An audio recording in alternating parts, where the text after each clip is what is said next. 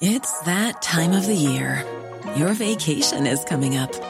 You can already hear the beach waves, feel the warm breeze, relax, and think about work.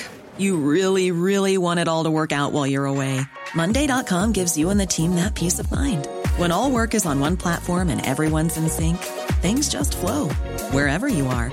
Tap the banner to go to Monday.com.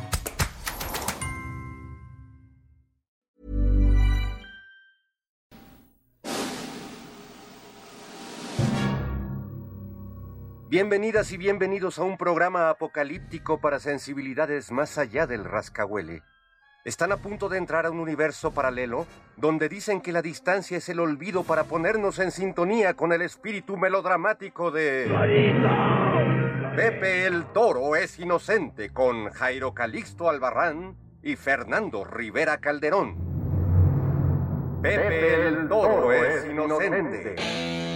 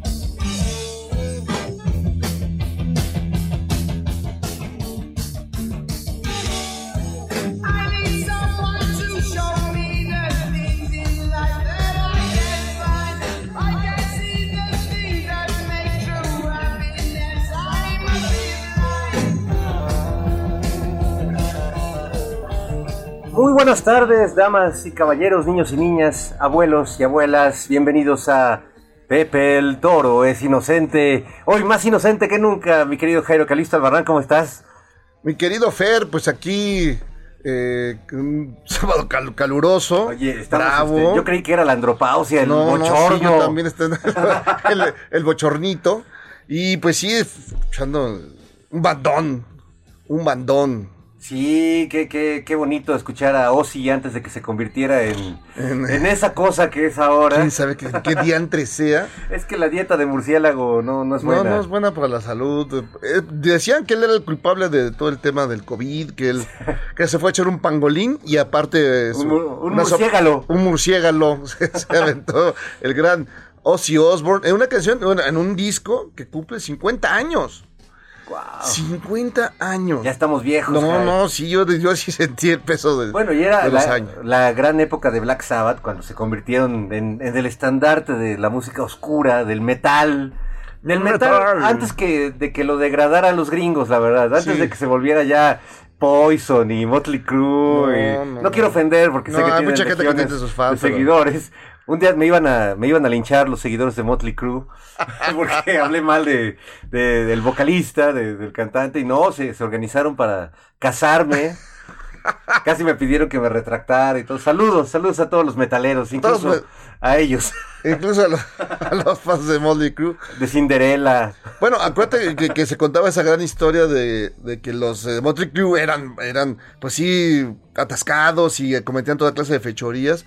Pero cuando llegaron y conocieron a Ozzy Osbourne, lo superó. Claro. O sea, ahí en la alberca de un, de un hotel de allí, se comían las, las, este... Las palomas. Las pal- no, las palomas, hormigas vivas, este, bebió, bebió de su propio pipí, Vómito. todo. y los otros estaban asustados. ¿Cómo es? Pues no, pues es usted un dios. No, hay niveles. Además recordemos que la historia de Black Sabbath, pues era banda este, de, de- de abajo, eran obreros, eran este, trabajadores eh, que representaban muy bien pues ese sentir áspero, ¿no? De la vida de la vida ras de suelo allá en, Sí, el Reino Unido. No, no todos leían The Economist. No todos eran de, no todos vivían en Buckingham ni leían The Economist y este pues sí, pues gente de- de- del pueblo, del pueblo eh, trabajador, del, ¿cómo se? Héroes de la clase trabajadora, diría John Lennon. Así es. Sí, y un bandón. La verdad es que te- es una gran época de, de Black Sabbath, de Ozzy. Ya, ya lo que pasó después, nosotros no somos responsables. Pues su domadora, ¿no? Su domadora tuvo Sí. cosas que ver, este, la Sharon, la Sharon, Chela loreó. La- Chela, Chela- lo loreó. Chela loreó vilmente. Y sí lo convirtió en algo muy raro. Aún después de separados, creo que se, creo que ya se puso como Fox. No, ya se, se le va el patín bien es como el Fox del metal. Es el Fox del Metal.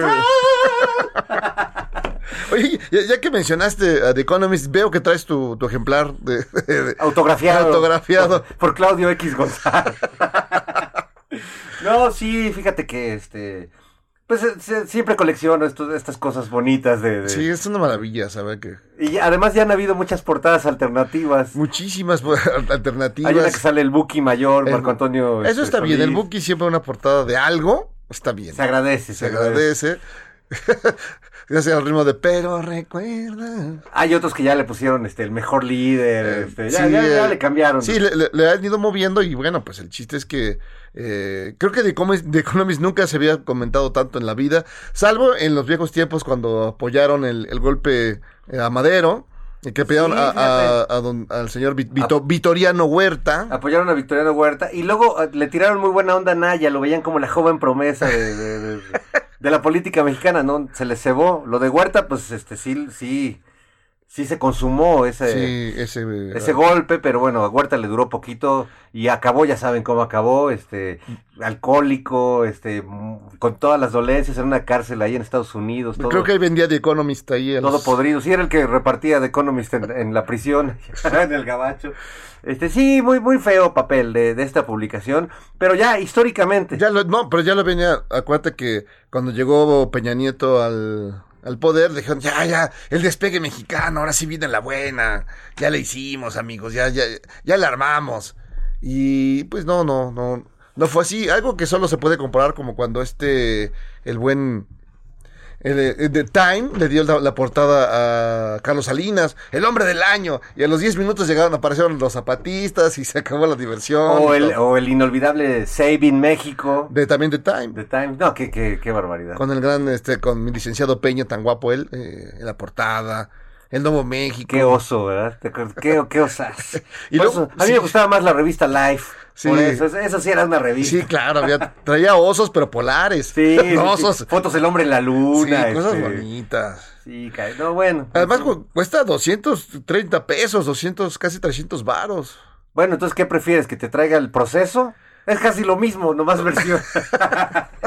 no, no, no, no es lo mismo. No, no, no, no es lo mismo todavía. Todavía no, ya le falta poco, pero todavía. Pues ha dado sus virajes, pero la verdad es que te- sí, yo me acuerdo cuando mi papá tenía su colección de procesos gigantes. Este, oye, es que no sé si quedarme aquí platicando o ir por la invitada, porque dice que ya llegó al tercer piso, Sí, pero ya- que ya- van a- ya- dice el ya- poli, el mismo poli que no nos dejaba entrar a ti y a mí la otra vez, que no pueden pasar.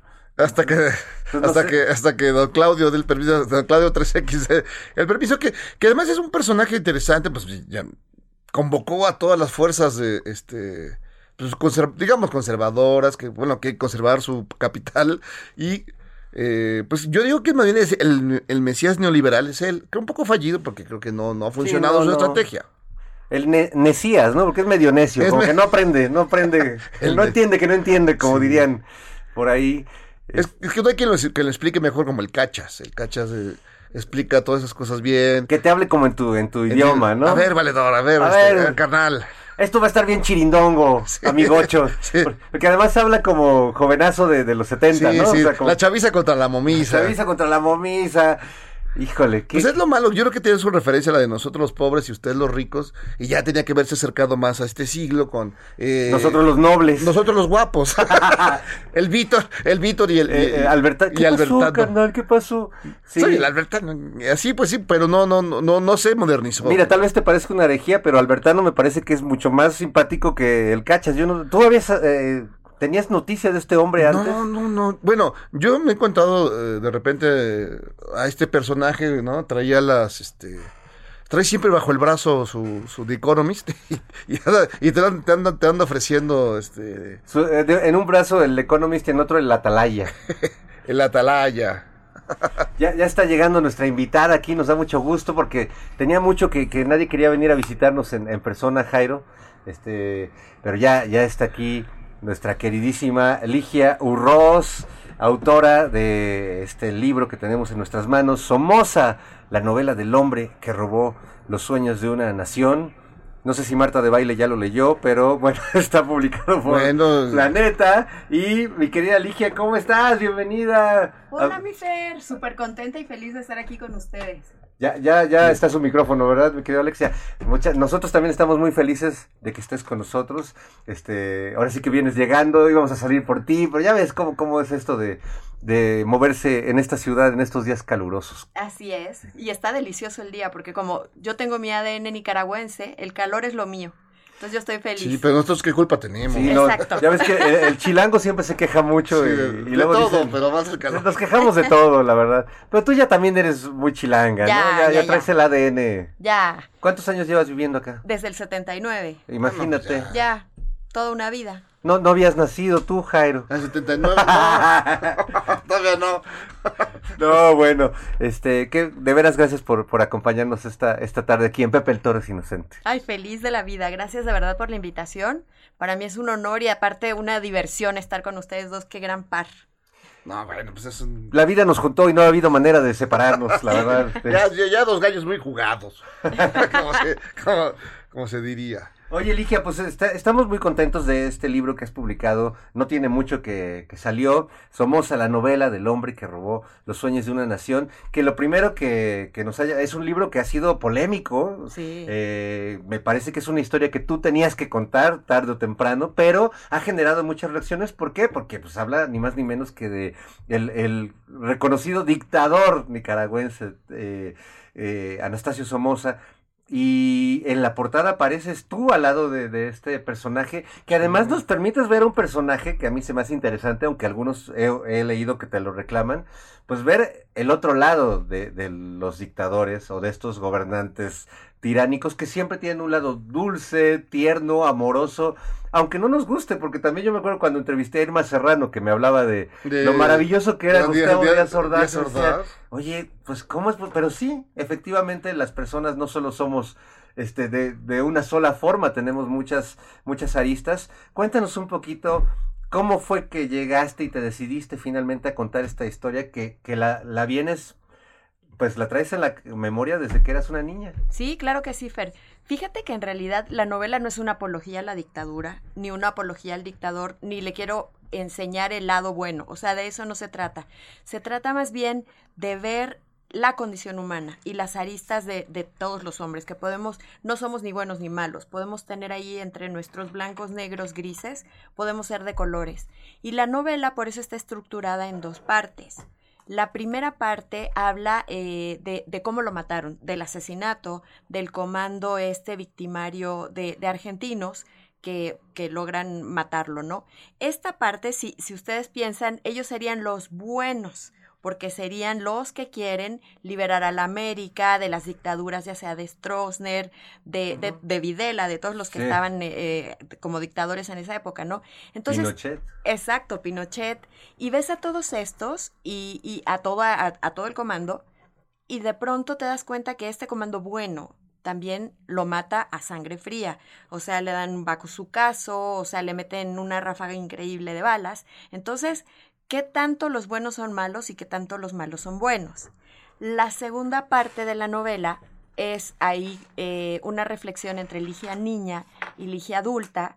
Eh, Ligia niña que narra todos los acontecimientos que vivió con el general y esta Ligia adulta que al llegar a México se da cuenta que la persona amable, linda que conoció en realidad era un dictador.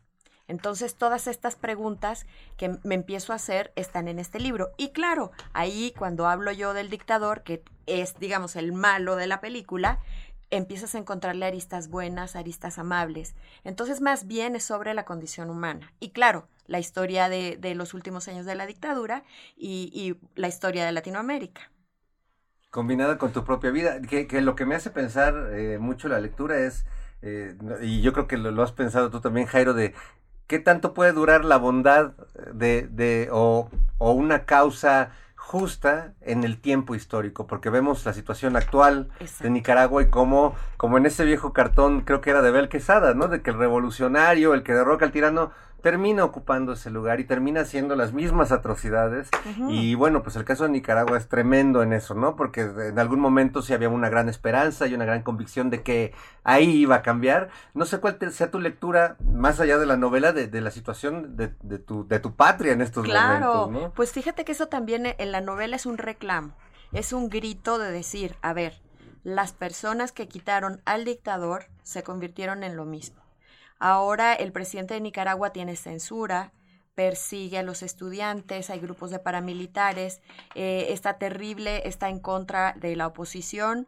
Ahora Cristiana Chamorro la acaban de, acusar de lavado de dinero y bueno, es una cuestión terrible. Y todo esto es la persona que dijo que quería luchar por Nicaragua para que Nicaragua fuera libre. Entonces, ¿qué tanto regresas al punto de partida y cómo se replica la dictadura? Entonces, creo que es bien importante conocer la historia y lo que pasó para saber que no, que no hayan estos patrones que se repliquen en un futuro. Ahora, eh, eh, sí, sí cuesta trabajo imaginar a... a Somoza, no, yo lo imaginaba nada más como el tío de Marta de baile, y ya. y ya para mí digo, pobre señor. Pero, en este caso, en este caso, eh, pues sí estamos hablando, nada más eh, lo vivimos, digamos, en México de manera cercana, no solo por la, cantidad de nicaragüenses que viven en México, sino también porque eh, cuando viene, eh, digamos, toda la serie de, de, de, de historias de, guerrilla, ¿no? La, toma de cuarteles, la, toma del, del, del, Palacio de Gobierno, ¿no? El comandante cero, o sea, de muchas maneras lo veíamos de una como de manera romántica, sí. ¿no? A estos personajes que, que además se enfrentaban al que todos sabemos que era el malo, el villano de villanos, y además que había, se, se había escabechado uno de los grandes héroes, digamos, eh, a Sandino, ¿no? Sandino. Entonces, es decir, tenía, el papá. El, sí, toda, toda la, to, toda esta historia alrededor. Entonces, desde México, muchos se, se lo, lo veíamos como algo muy romántico, el acabar con un dictador de esa manera. Claro. Y por eso, digamos, supongo que desde ahí viene también un poco la resistencia a escuchar la otra parte de, de decir un dictador, pero también era una persona que tenía otra, otra manera de comportarse, que con una niña era muy amable y muy, como un abuelito. Ajá, ¿no? ¿no? Como sí. el abuelito de Heidi, todo es como Heidi, como, como Heidi de Nicaragua. Entonces, sí salta mucho, ¿no? Sí.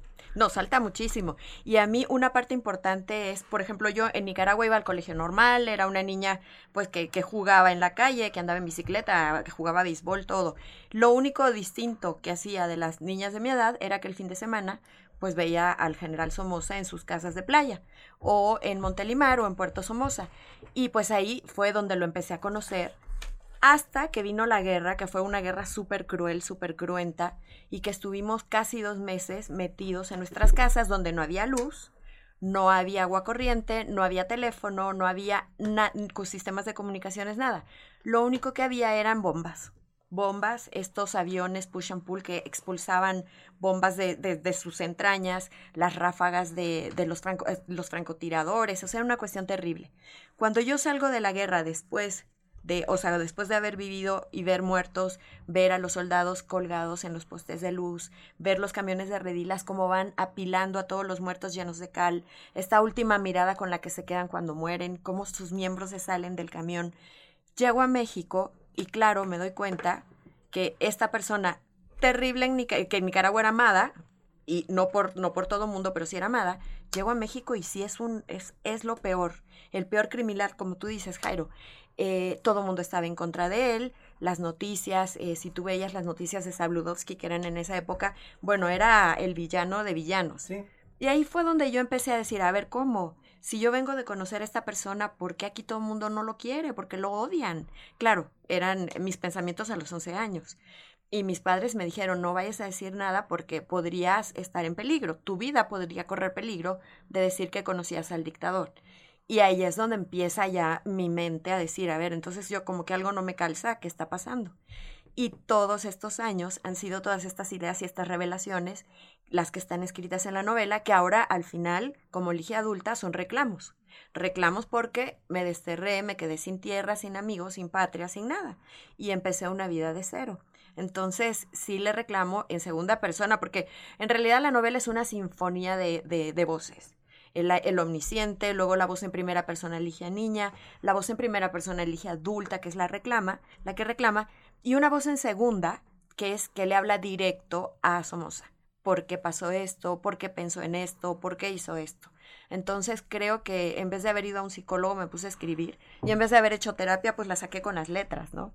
No, está increíble porque además evidentemente el hecho de que a ti te hubiera tocado de niña vivir todo esto, hay un momento que eh, como que tu mamá no quiere que te enteres de que asesinaron al del periódico más importante y, y hay se, se, se, escucha el mismo Somoza diciéndole a tu papá, no, no, cuida a las niñas, no les yo les aviso si pasa algo más grave. Pero no hay manera de que no te enteres, te preguntan, bueno, hay un momento que eh, tu mamá te pregunta y tú le dices, mamá, pues ya vi la foto del señor muerto en todos los en todos lados, o sea, ya le vi los hoyos de las balas, sí. ya. Eh, entonces sí, supongo que tener de pronto una infancia feliz que de, de, repente se descompone, no solo tu contexto familiar, donde pues empiezas a ver a tus papás con miedo, con incertidumbre, con, sí. con esta duda de ¿y ahora qué vamos a hacer? Ver a tu país con miedo, con incertidumbre, escuchar los balazos, empezar a ver las noticias.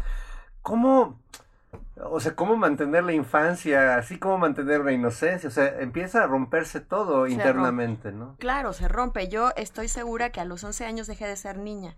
No puede haber una niñez que no se rompa viendo la muerte de frente, viendo, por ejemplo, estos, de verdad, estos camiones que pasaban y que acomodaban a los cadáveres así, los iban apilando, les ponían cal, entonces tú veías los agujeros de bala, cómo habían quedado estas miradas perdidas, era una cosa terrible ¿cómo no vas a perder la niñez con, con, con no, esos no, asesinatos pues, y esas muertes?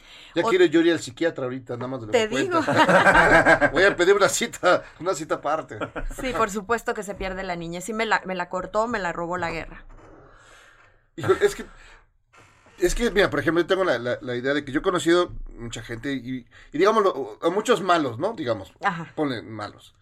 Y ya cuando los conoces este, personalmente, en una comida o lo que sea, o una plática, regularmente los, los, los malos son muy son, son encantadores, son encantadores claro. divertidos, ¿no? Y, y dices, pues sí, son digo, evidentemente no le quita la parte negativa, pero dices, pues qué cotorro que este señor que es, es un miserable, un canalla y un mal mexicano, pues sea pues, divertido y, es una, y sea una persona a la que quisieras tener una cena así en, en, a tu lado para, para platicar y mal hablar de los otros. Claro. Entonces, es, eh, pero ya has llevado, esto ya es el extremo. ¿No? El extremo, extremo, extremo, no, no hay más. La otra es que, que no sé, que hubieras, que hubieras, conocido a Hitler, o sea, ya no, creo que no sé si hay algo más intermedio, pero ahí se van, ¿no? O sea, llevar todo eso encima desde los 11 años así. No, sí, sí es terrible. Sí, bravo. Es terrible. Y sí, y creo que todos los líderes que llegan a la presidencia tienen un carisma impresionante. Y por eso es que están ahí, porque saben hablar, tienen buena labia y saben convencer a la gente. Y, y claro, Somoza era una persona muy carismática y, y, y, sí, llamaba mucho a la gente. No, pero más como niña que no sé cómo era el trato de que, hola mijita, este, aquí está un dulce, este, no sé, te, te llevaba a caminar en, en el jardín. ¿no? No, caminábamos en la playa mucho. Okay. Le gustaba jugar rayuela y entonces hacíamos las, la rayuela en la, en la arena. Y, y, yo agarraba las conchitas y entonces las iba aventando. Y, por ejemplo, cuento una anécdota en el libro de que me levanté en la noche así, porque la casa de Puerto Somos era una casa chica y estaba una cocina pequeñita y me levanto. Él tenía chocolates Toblerone siempre en el refrigerador. Entonces me encuentra con el refri abierto y yo así eh, queriendo agarrar el chocolate y no llegaba. Y entonces me dijo, no, a ver, te voy a dar un pedacito, pero no le vais a decir a tu mamá porque si no nos va a regañar porque no vas a poder dormir. Uh -huh. Y ya me daba el chocolate y así, o sea, de verdad. Y eh, de la portada del libro es una manifestación, bueno, una concentración a la que fuimos en un lugar que se llama Slilmalila. Y en ese lugar eh, yo le dije al general, oiga, ¿cómo se siente hablarle a la gente? Y estar en el público en un discurso. Y me dijo, te vas a venir conmigo, te vas a poner a mi lado y vas a ver lo que es hablar con el pueblo. Pues vamos a hacer una pequeña pausa, Ligia, porque este, wow. ya es el momento y para que nos sigas platicando todas estas historias aquí en Pepe el Torres Inocente. Vamos, venimos.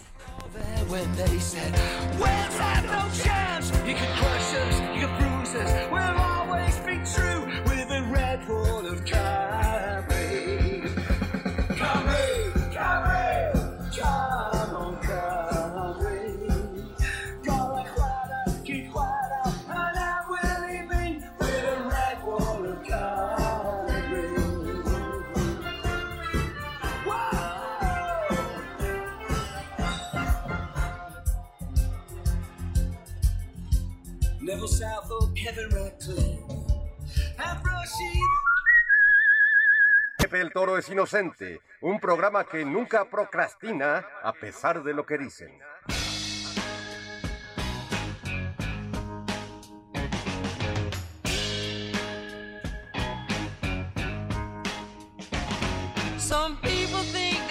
Muy bien, estamos aquí de regreso en Pepe el Toro es Inocente. Pues todavía consternados por toda esa historia con, con Somoza, que pues sí, para nosotros era el ser malvado por... Bueno, ahí se daban con Pinochet.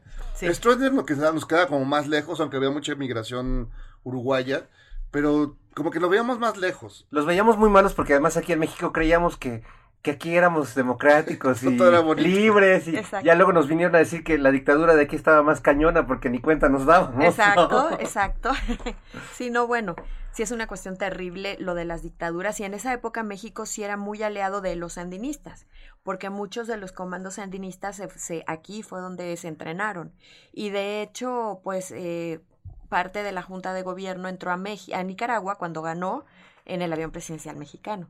Entonces sí, sí estaba México pero ostensiblemente del lado de los sandinistas. Muy metido para provocar ese, Exactamente. ese cambio. Oye, hay algo que, que eh, a la hora de, de, leerte se ve y que creo que es algo que todos los todos los políticos, pero sobre todo todos los dictadores, tiranos, todos los que llevan esta, esta marca negativa, que es poder atestiguar eh, su fragilidad, porque tienen todo el poder, hacen cosas atroces, pero hay momentos donde se revela un Somoza eh, frágil, vulnerable, que además se siente rebasado por otros que, que salieron más malos que él, o, que, o que le cambiaron las jugadas de lo que él creía que iba a pasar políticamente, y no, pues ya asesinaron a este, no, pues ya se descuidó, ¿eh? ya se te reveló este otro.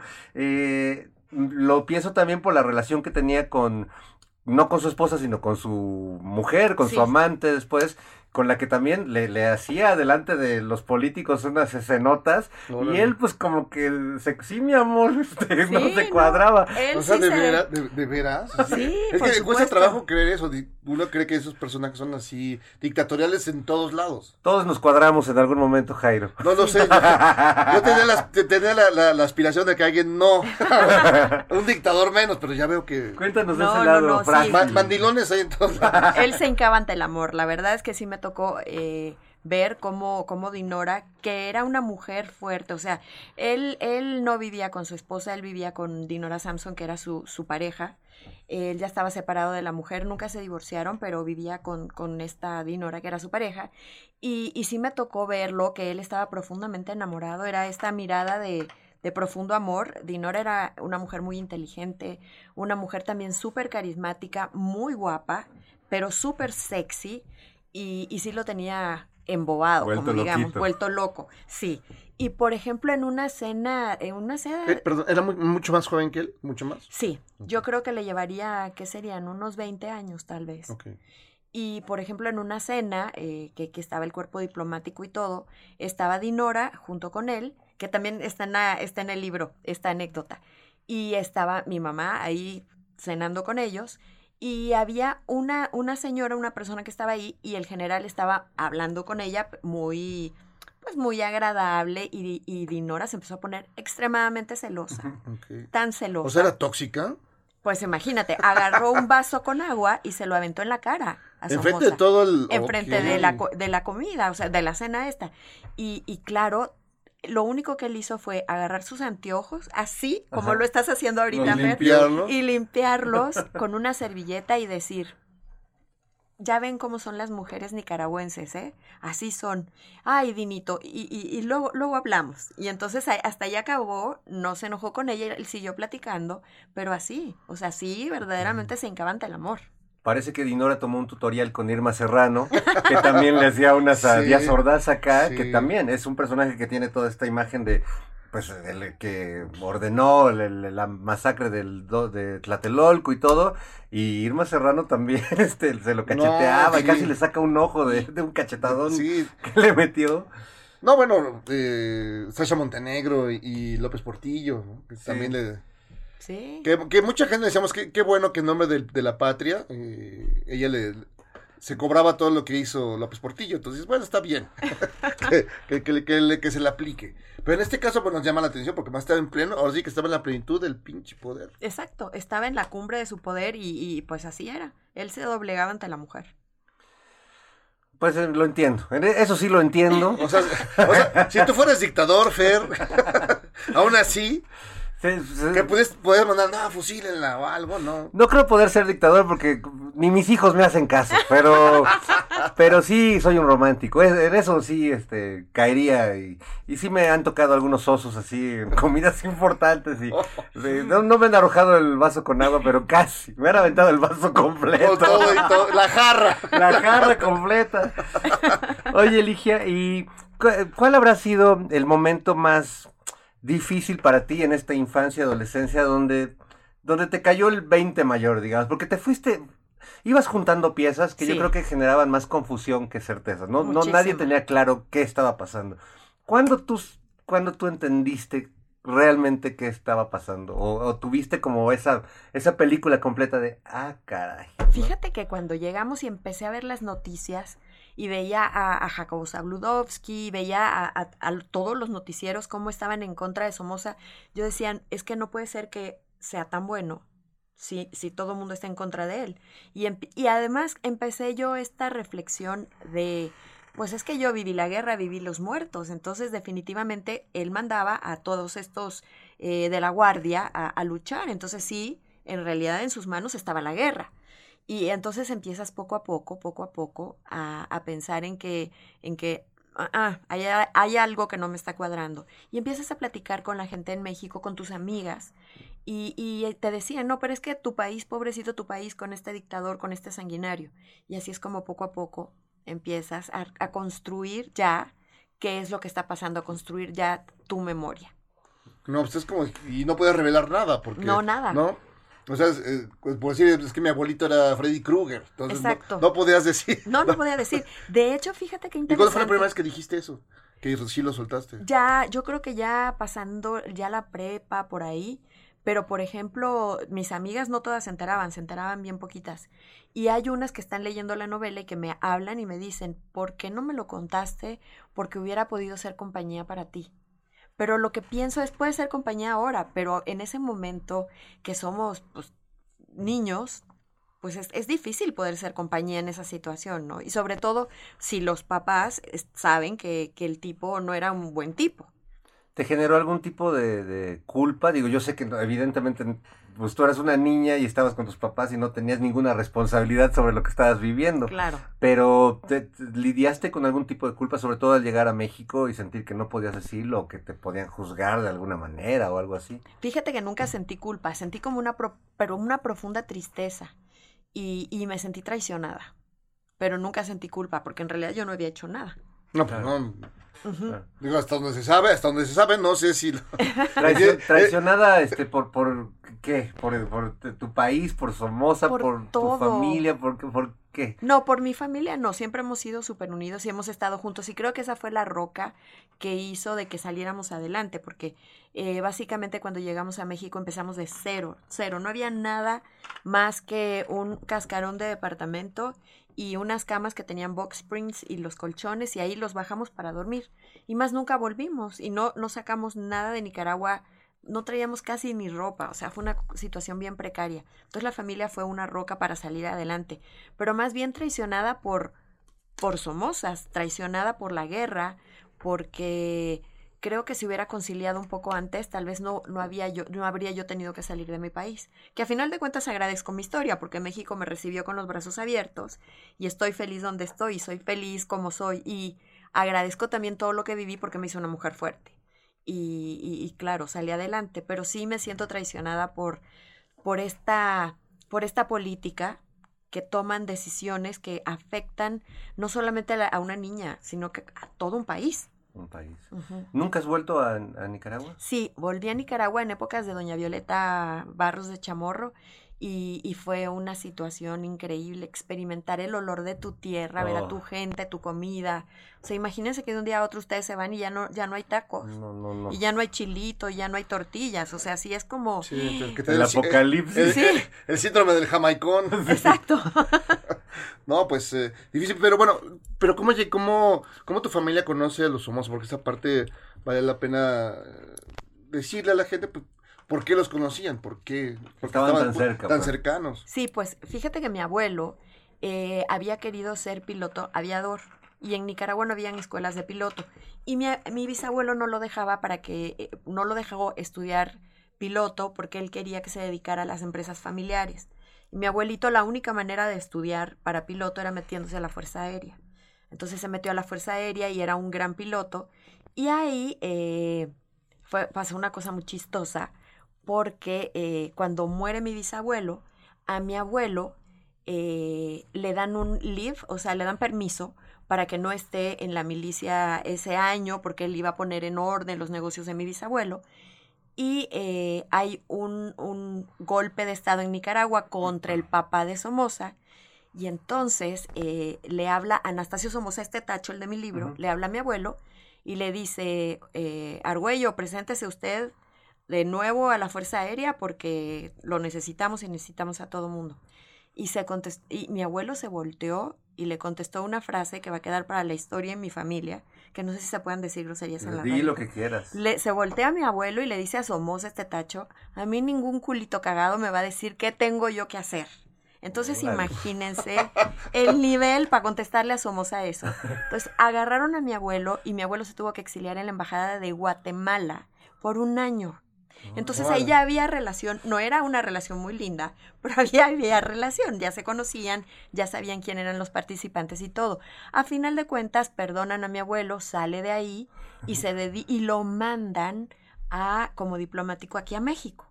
Lo mandan como agregado cultural y luego como cónsul general. Entonces había esta relación que ya sabía quién era y eh, de pronto el general manda a Dinora a casa de mis abuelos para hacerse chequeos médicos en México, para hacer cuestiones en México. Y entonces ella convive muchísimo con los abuelos y ahí es donde empieza la relación más estrecha. Y ahí es donde se hace muy amiga de mi mamá y luego muy amigo él, el general de mi papá. Así empezó toda la historia. Con bueno, con, con el abuelo poniéndole abuelo. un alto ahí a... Sí. Y por eso fue que lo expulsó de la, de la primero lo se desterró en la embajada y luego lo expulsó de la patria. Entonces ahí ya venía esta relación que de, de malas luego se tornó a, a razonable Sí. y luego a mucho amor del general con mis papás. Y contigo también, ¿no? Como Sí. esta cosa este, de, de- como de abuelito postizo, ¿no? Que Exacto. tenía estos detalles como el de la foto que nos contabas, que te llevó pues a un acto. Tú le preguntaste que cómo era hablarle a la gente y él te dijo, vente, te voy a enseñar cómo. Y aquí sales saludando al pueblo. Saludando al pueblo, así a mis 10 añitos. ahí. Oye, pero dices que además tú lo que percibías en ese momento era que, que era muy amado Somoza, bueno, Sí. por un cierto sector, obviamente, ¿no? Eh, uno uno habla a partir de lo que le toca ver, pero dices que veías que era como, como ahí sí mesiánico, que la Sí. gente lo tocaba y que... Claro, sí. Fíjate que una vez me tocó ir de mi casa porque íbamos a ir a la playa y entonces pasó recogiéndonos a mi hermana y a mí a nuestra casa. Y nos subimos en la limusina presidencial y fuimos todo el camino. Y vas viendo en el camino a la gente que se asusta de ver pasar la limusina presidencial. Y todo el mundo lo saludaba. Y era todo el camino gente saludar y, y las sonrisas estas. La gente en el solazo de Nicaragua, en el calor, pero volteaban para mirar y lo saludaban. Y así todo el camino hasta su casa de playa saludándolo.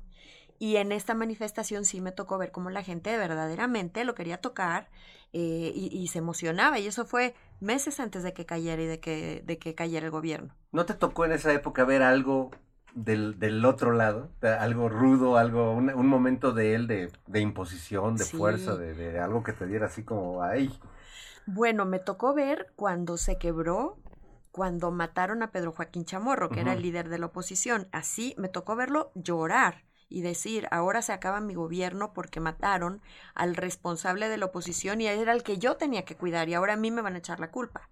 Y fue lo que sí pasó. Pero Chamorro creo que rechazó la, la, la protección que le Sí. había dado Somoza, ¿no? O sea, Rechazó la protección. Ellos ya desde chiquitos habían ido alguna vez al colegio y desde ahí no se querían. Y luego eh, tenían, pues obviamente eran los dos partidos que estaban en contra, los liberales y los conservadores. Y, y así fue ese encono para siempre hasta que se murió Pedro Joaquín.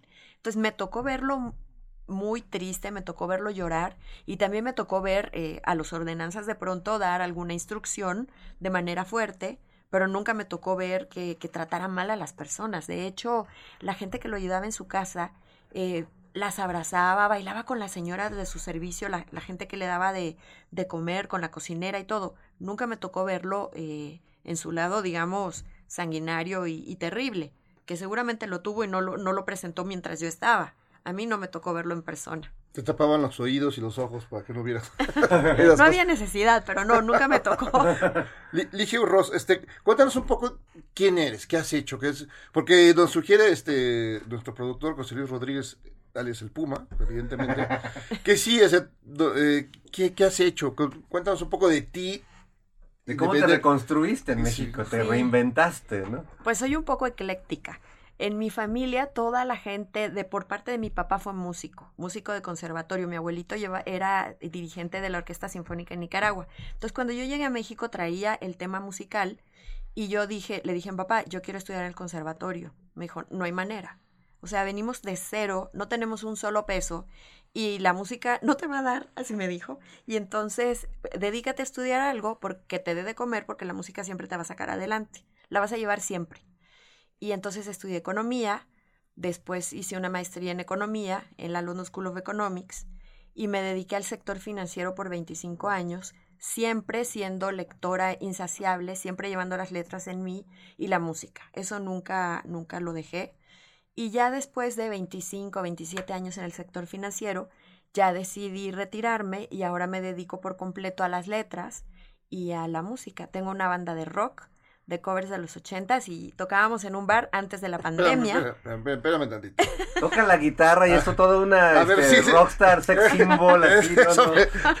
Me, me es decir, pasaste todo esto de estudiar economía. De hecho, tengo un negocio, ahorita te voy a decir para que me ayudes. este, ya me retiré. Pero, digamos, y, y esa onda, el, el, rock, es, digamos, es un mundo totalmente ajeno, ¿no? Hacia las antípodas. ¿Y cómo llegaste ahí? Ah, pues porque toda la vida me gustó la música. O sea, el ADN musical no se te quita. Ese uno lo tiene en la sangre. Y yo eh, tenía mi guitarrita y tocaba. Primero toqué eh, en el grupo instrumental del colegio cuando llegué aquí a México, porque en Nicaragua tenía yo mi profesor de guitarra y él me, me enseñaba y todo. Y llegando a México me inscribí al grupo de instrumental y tocábamos el guapango de Moncayo, mm. todas las de los Beatles y así. Y luego eh, me metí al coro de la iglesia. Entonces yo le manejo el Padre Nuestro, yo le manejo todas esas canciones de iglesia y de coro.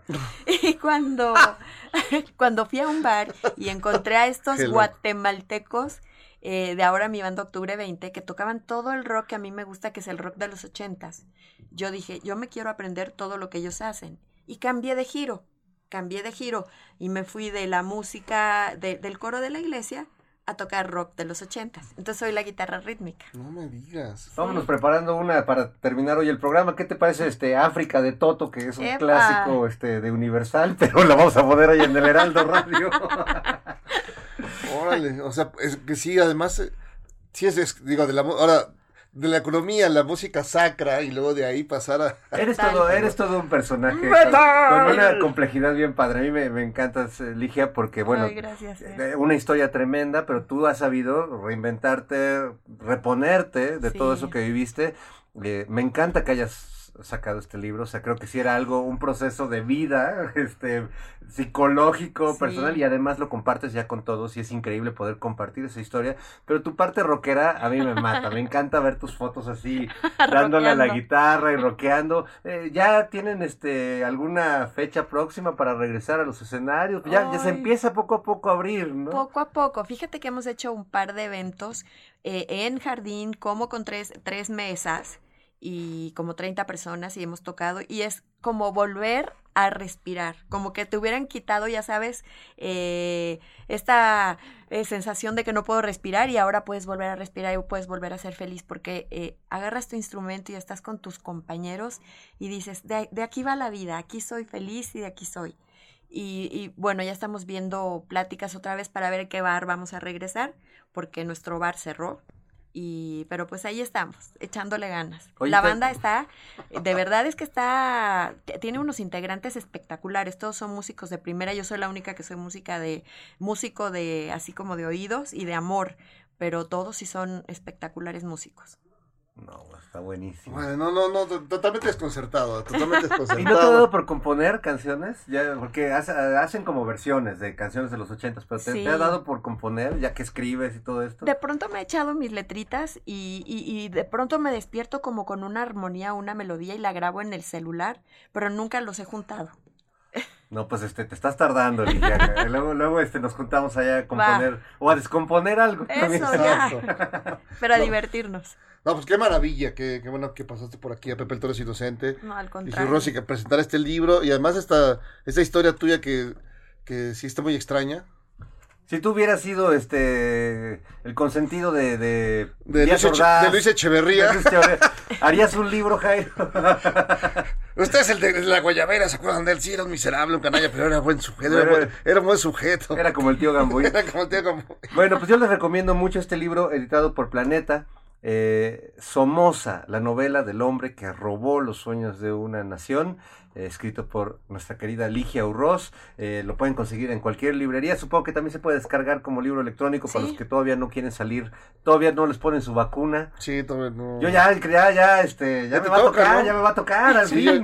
yo ya fui, la verdad, sí, me- sí, sí, sí, te alivianas. Todo Sí. ordenadito, bien. Sí, sí, yo también ya tengo mi vacunita, ya tengo 52, entonces ya estoy vacunada. No, no, ¿en serio? No sabemos dónde guardas los años que tienes, Sí, porque- Pero no, Los, dejó en- los va y los deja en Nicaragua y Sí, sí, los años se quedaron allá. No, de veras, muchísimas gracias por venir con nosotros. Nos encanta tenerte aquí, además, presencial, porque, Ay, qué padre. porque se tiene que volver a Sí, abrir el sí, mundo y tenemos que volver a vernos así de frente. Sí. Y da, da mucho gusto, la verdad, verte. Este, pues nos vamos, ¿les parece bien con, con esa rolita? na- nada más déjame despedir a Alex eh, Muñoz, que ha estado Un- con nosotros. un aplauso a Alex Sí, Muñoz. Mi querido Alex, que te, Bravo. Compañero. se, se- se va a ir a trabajar a la madrugada. Sí, asce- ascendió en la Ascen- vida y ahora le va a tocar este toda- estar aquí toda la noche, pero no, muchas felicidades y este y disfruta mucho esta nueva Sí. etapa. Gracias por acompañarnos aquí. Te vamos a mandar tu suscripción de, de The Economist para que la disfrutes en las madrugadas. Así es. Que la pases bonito.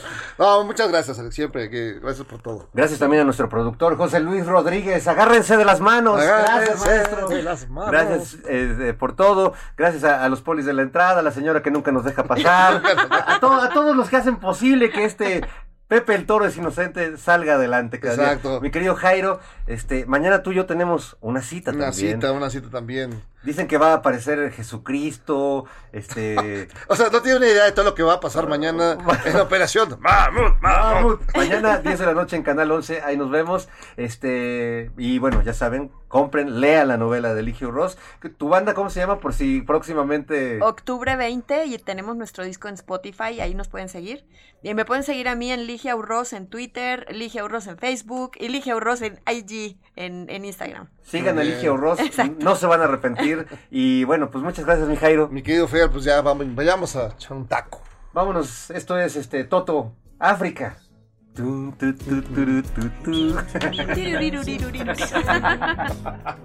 Boy, it's waiting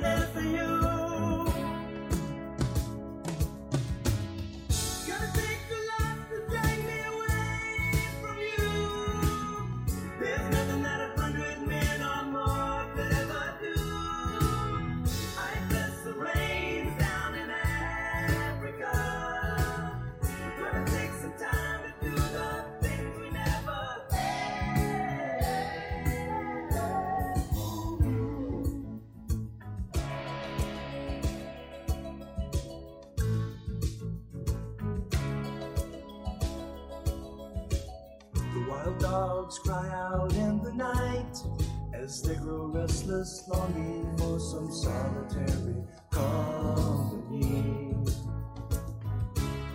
I know that I must do what's right, sure as Kilimanjaro rises like Olympus above the Serengeti. I seek to cure what's deep inside, frightened of this thing that I've become.